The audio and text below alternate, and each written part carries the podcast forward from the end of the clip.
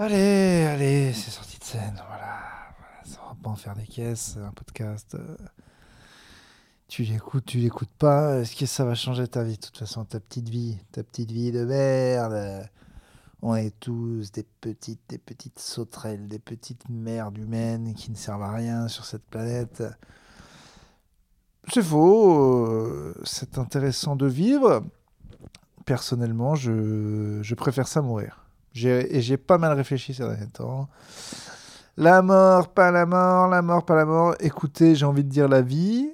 Euh, voilà, je trouve ça assez intéressant. Récemment, je me suis rendu compte que 35 ans, c'était vieux. Pas au sens euh, que je me plains de la vieillesse. Ça, je trouve ça insupportable. J'en ai déjà parlé. À un moment, euh, il y a deux choix, c'est vieillir ou mourir. Donc le choix est aisément fait. Je trouve que les gens qui disent Oh, mais je suis vieux, c'est horrible. Bah, mec, parle à tous les gens morts, en fait. Qui sont là en disant Bah, non, c'est pas horrible, en fait. Euh, C'est vraiment se plaindre de. C'est aller voir un Somalien et lui dire euh, Dis donc, euh, putain, je bouffe trop en ce moment, quoi. Donc, non, non, il faut pas se plaindre de vieillir. C'est vraiment un luxe absolu. Parce qu'on peut parler aux morts, on peut parler aux gens de toutes les anciennes générations, bon, qui sont morts aussi, mais eux qui sont morts. euh, parce que là, y a les- là, tu meurs jeune, euh, c'est pas de chat, mais avant, tu meurs jeune, c'est juste la base, quoi. C'est la vie. Donc, euh, on va pas se plaindre, mais quand même, quand on regarde des images de 1987, on se rend compte quand même que c'est c'était pas hier, quoi. Il s'est quand même passé. euh, c'est même fou, en fait. C'est fou le qu'on ait connu le. Enfin, j'ai l'impression d'avoir des fois vécu d'un siècle. Parce qu'en 1996, il y, avait encore des rêves. En 1996, oh là là Oh le lapsus révélateur Oh, je viens de me rendre compte Oh là là, j'ai été violé par toute ma famille parce que j'ai dit 96 C'est insupportable, les gens des lapsus révélateurs. À peine tu dis un truc, ah, ça c'est révélateur, ça c'est révélateur, ça Ben, pas forcément, peut-être je me suis trompé en tout cas. En tout cas, en 1996, et il est bien quand même celui-là, parce qu'il y a vraiment tout le mot dedans, quoi. Euh, et bien, il y avait des réminiscences de, de- des années 50 et tout. Moi, j'avais une prof euh, de CP qui s'appelait Madame Egli, qui était genre dans sa dernière année, donc vraiment clairement, elle avait commencé dans les années euh, 50. Elle donnait des bons points, c'est limite si j'avais pas un bonnet d'âne, quoi. J'ai quand même vécu cette époque, c'est fou. Finalement, là, voilà. Pourquoi je dis ça, je sais pas. Euh, en ce moment, je suis dans un vrai dilemme de est-ce qu'il faut faire des trucs de mon âge, quoi? Comme disait si bien Blink 182, What is with my age again? Qu'est-ce qu'il y a euh, Pourquoi euh, Bon, c'est une question que je me suis posée toute ma vie. Parce que c'est vrai que là, c'est pas ridicule finalement cette histoire de cheveux longs, de t-shirt de rock, d'aller parler de sa bite sur scène. En fait, c'est cool. Mais je suis quand même déjà dans le coup d'après en me disant, mec, vers 45 berges, faudra que tu sois euh, un truc qui colle avec 45 berges, quoi. Genre pareil, mais. Tu vois, j'ai l'impression que ce look-là, il passe bien si t'es euh, réalisateur de film, par exemple. Tu vois. Alain Chabat, il peut avoir les cheveux longs et une barbe euh, s'il est sur la chaise du directeur, comme Quentin Dupieux. Je sais pas, faut trouver un... Ou alors euh, gérant de trucs, j'en sais rien. Il va falloir que je mette une petite palette d'adultes à mon truc. Pas que à cause des autres en plus, hein, parce que moi je kiffe. Mais bon, à un moment, moi-même, euh, j'arriverai plus à apprécier. Il que je lâche, falloir que je m'habille autrement. Il falloir que je lâche les casquettes, quoi. Ça, c'est relou. Après, j'en vois plein des espèces d'adolescents qui ont l'air euh, papa et tout, de gérer leur vie. Donc, euh, mais des fois, je les trouve un peu ridicules aussi. Du coup, je me pose des questions sur. Bon, c'est pas long, hein, les, questions. Mais c'est vrai que là, en ce moment, je, ouais, à la fin des, à la fin des, des trucs de stand-up, j'ai envie de rentrer à l'hôtel pour jouer à la Switch et être nul à Mario comme j'ai toujours été nul. C'est fou. C'est dingue de pas s'être amélioré à ce jeu, quoi. Encore euh, maintenant, après avoir joué à tous les Mario en 2D, euh, je perds euh, un nombre de vies incalculable à chaque fois que J'ai eu un petit problème sur ma Switch. J'ai un Joy-Con qui veut pas se recharger. Du coup, j'ai acheté une manette, mais si j'ai pas d'écran, je peux pas jouer. Si vous avez une solution à ça, par l'échanger, ça m'intéresserait. Bref, c'est sorti de scène. Je suis à Bordeaux dans un hôtel. Je vais partir bientôt pour Nancy. Hier, j'étais à Reims. Donc je fais le road trip le plus mal organisé des histoires de l'histoire des, tournées, hein, parce que Reims et Nancy sont pas très loin de l'un de l'autre et pas très loin de Paris. Mais moi j'ai décidé de faire Reims, Bordeaux puis Nancy. Donc je commence à être crevé. Reims, c'était particulier. Le public était euh, foufou, parlait tout le temps. Euh, avant moi, c'est vrai qu'il y avait des gens euh, qui euh, bah, bah, la personne avant moi c'était pas vraiment du pur stand-up. Voilà la personne d'avant moi c'était un truc plutôt euh, plus à l'ancienne était un peu plus vieux. Donc il y avait un vrai décalage euh, en termes d'humour ce qui n'a rien changé en fait. Ça c'est vraiment des questions de de blaireau comme moi. Mais bon je suis un blaireau du stand-up et c'est important pour moi. Je préfère quand même quand les pour les soirées qu'elles soient plus cohérentes au niveau des des styles d'humour, même si ça change rien pour la plupart des gens. En tout cas, j'ai découvert le Clos, qui est un endroit très sympa de Reims. Je persiste à penser que Reims est une ville euh, vieillotte, et j'ai des tonnes de signes qui peuvent me le montrer. Euh, il y a un côté déprime de Reims, euh, et il y a un côté un peu on est resté en 1950 pour absolument plein de raisons. Que je dirais pas toutes, mais il y a c'est vraiment. Euh, ah, il y a des villes comme ça qui te foutent une déprimasse, quoi, et Reims en fait partie. Et je conçois que des gens aient ça sur Bordeaux, sur euh, Bordeaux, non, je suis à Bordeaux, sur Clermont, puisque je suis originaire de Clermont, vous le savez, donc euh, voilà. Mais je crois que Clermont, c'est un faux déprimasse, quoi. Tu vois, genre Clermont, on se dit, ah, ça va être horrible, et finalement, c'est pas si horrible. Bon, il faut y vivre un peu, parce que c'est vrai, si juste on le traverse, on trouve que c'est horrible, et je peux le comprendre. Mais ça avait l'air cool et waouh. Non, non, c'est un grand nom.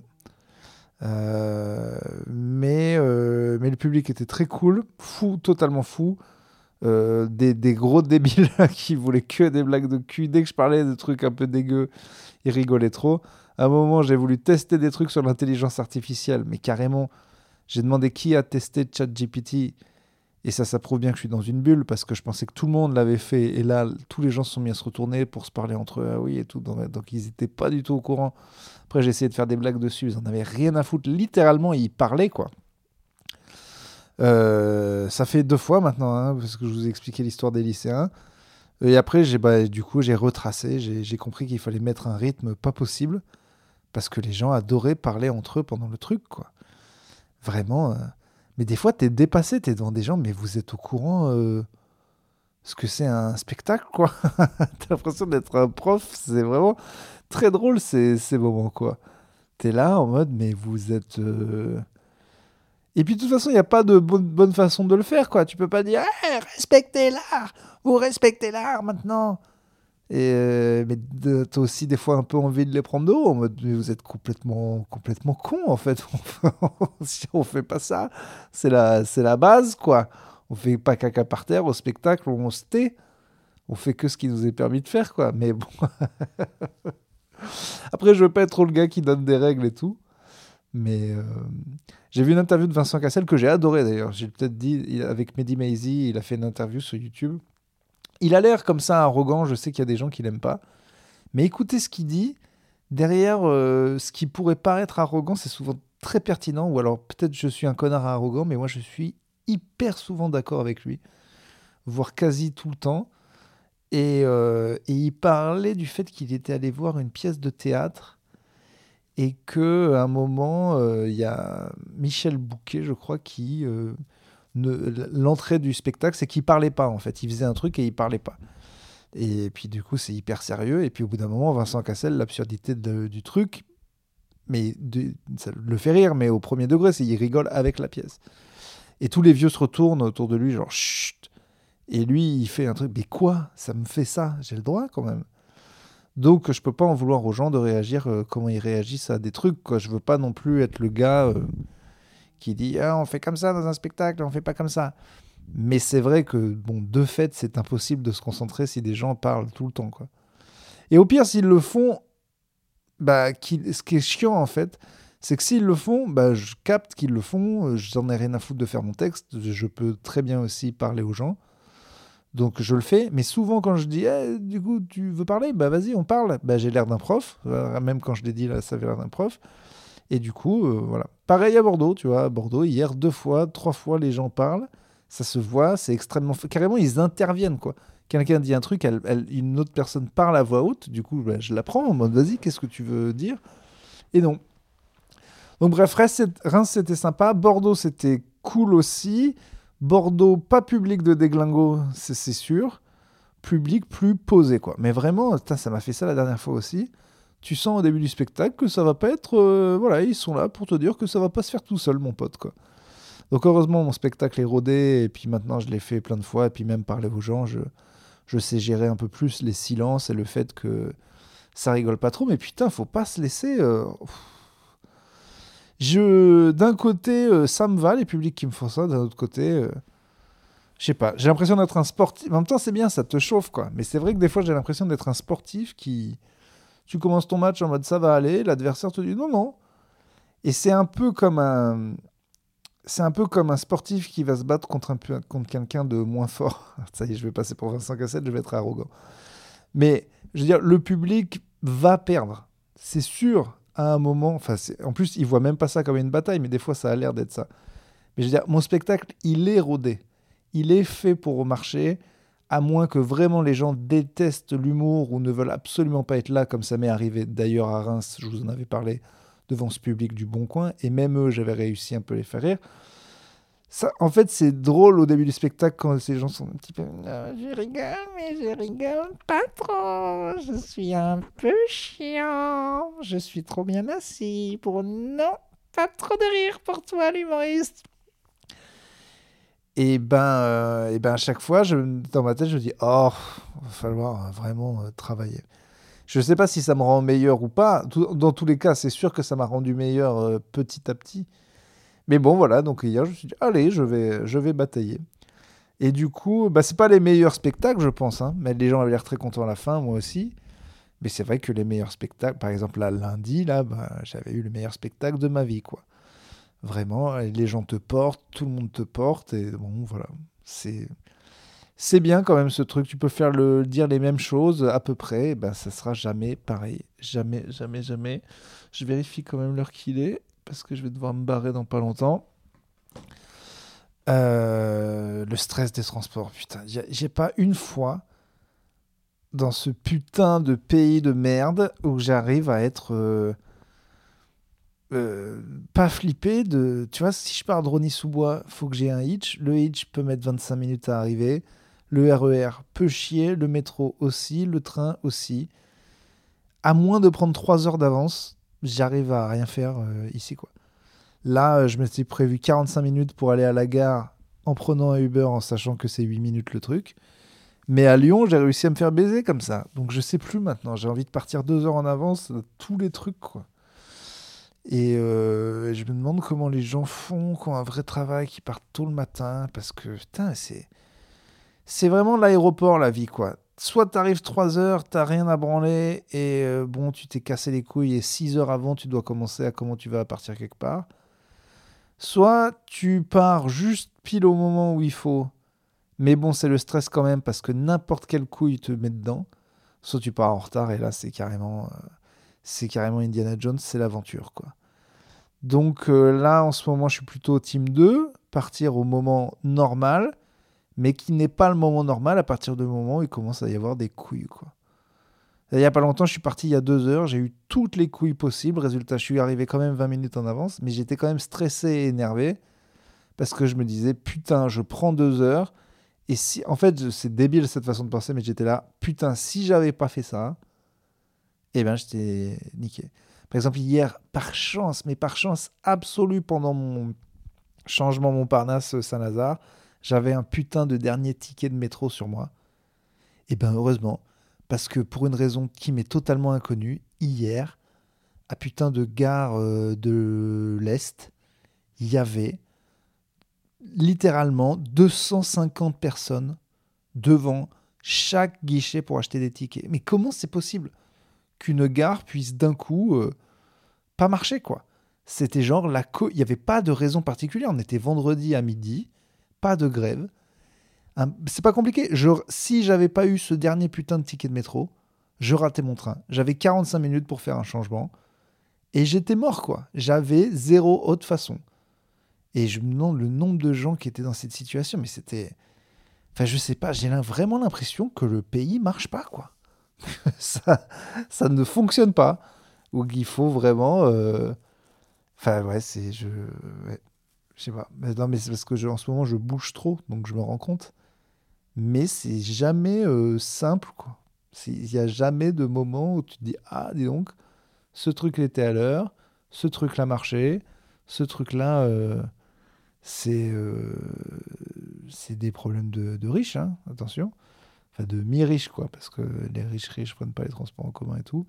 Ils prennent des jets, manifestement, ils viennent de pas les interdire. Voilà, ils ont fait une petite. En ce moment, on a des. On se rend compte qu'en fait, il y a plein de lois qui pourraient être votées, mais qui sont toujours rejetées. Ils ont, ils ont le blocage des prix, eh ben ils ont dit non. Euh, les jets interdits, eh ben ils ont dit non. Donc c'est cool de, de voir que finalement, avant, ils proposaient même pas les lois euh, qui pouvaient paraître cool. Maintenant, ils les proposent, mais ils nous disent bien euh, non. Et ça, ça serait quand même bien de le noter. L'extrême droite vote à chaque fois contre. L'extrême droite et de droite, faudrait quand même pas l'oublier, parce qu'il y a quand même plein de gens qui votent pour eux en mode ah, ils vont nous aider, ils vont aider les pauvres. Mais c'est fou que ça marche encore, cette technique, quoi. Faut vraiment détester les Arabes pour être au point de c'est plus important qu'ils fassent semblant. Parce qu'en plus, c'est ça aussi, c'est-à-dire que même si tu détestes les Arabes et tout, mec, euh, ils n'ont pas de moyens de. Enfin, tu vois, ils te font miroiter des trucs qui sont pas vrais. Trump avait dit, par exemple, qu'il y aurait un putain de mur pour empêcher les Mexicains de venir. Ben non, c'est pas possible en fait. C'est bon, les gens sont là. On a besoin de. c'est- Personne ne va virer les Arabes de France en fait. C'est pas possible. Les gars sont euh, 8 millions. C'est- tu ne peux pas en fait. Ça n'a pas de sens. Voilà, tu ne devrais pas le vouloir. Et de toute façon, c'est pas possible. Donc, vu que même ça, ton truc là, ça va pas marcher, n'oublie pas qu'en plus, si t'es pauvre, ils t'enculent. Et là, mais genre, sans vaseline, ils te le montrent tous les jours. Blocage des prix, non. Et tout, dès qu'il y a une loi un peu de gauche proposée, ils la votent pas. Donc, c'est pas compliqué. Ils servent à rien. Je sais pas pourquoi j'ai parlé de ça. Oui, ils ont hier. Non, mais les, les, arguments pour interdire les jets, enfin, pour pas les interdire. C'est drôle en même. Parce que faut pas toujours faire le ah tous pourris, sont tous cons, machin et tout. Moi j'ai toujours voté, je trouve que voilà euh, être homme politique c'est dur, gérer un pays c'est dur. Je vais jamais dire que c'est le métier le plus compliqué du monde, donc il y a pas de problème. Des fois je les je les défends, j'en ai connu, je comprends. Mais quand tout le monde dit c'est une putain de caste, ils votent tous pour leur intérêt et que les gars comme le nez au milieu de la figure, ça se voit qu'ils se votent une augmentation de salaire, ils se votent Enfin, je veux dire, ils font, ils font vraiment pas gaffe. C'est cette espèce d'arrogance qui donne aux gens envie de brûler des trucs à un moment. Je veux dire, enculez-nous, s'il vous plaît, mais euh, tranquille, quoi. Faites semblant. Putain, quoi. Là, quand toute la caste politique, à part l'extrême gauche, dit oui, non, finalement, les jets privés, bon, voilà. Et après, ils te font des leçons sur l'écologie. Mais peut-être allez vous faire enculer. C'est trop chiant. On arrive à un point où, évidemment, les gens ont envie de tout péter, quoi. C'est- ridicule. C'est avant on savait se faire enculer dans la dans la finesse quoi. Putain, affinez vos tubs les gars quoi. Parce que là ça ça fait commence à faire mal au cul. Bon là super, c'est très poétique et tout à fait chiant et politique ce que je dis. De toute façon, on arrive à la marque des 20 minutes, je vais devoir me barrer. C'était un plaisir, je uploaderai ça tout à l'heure. Bisous.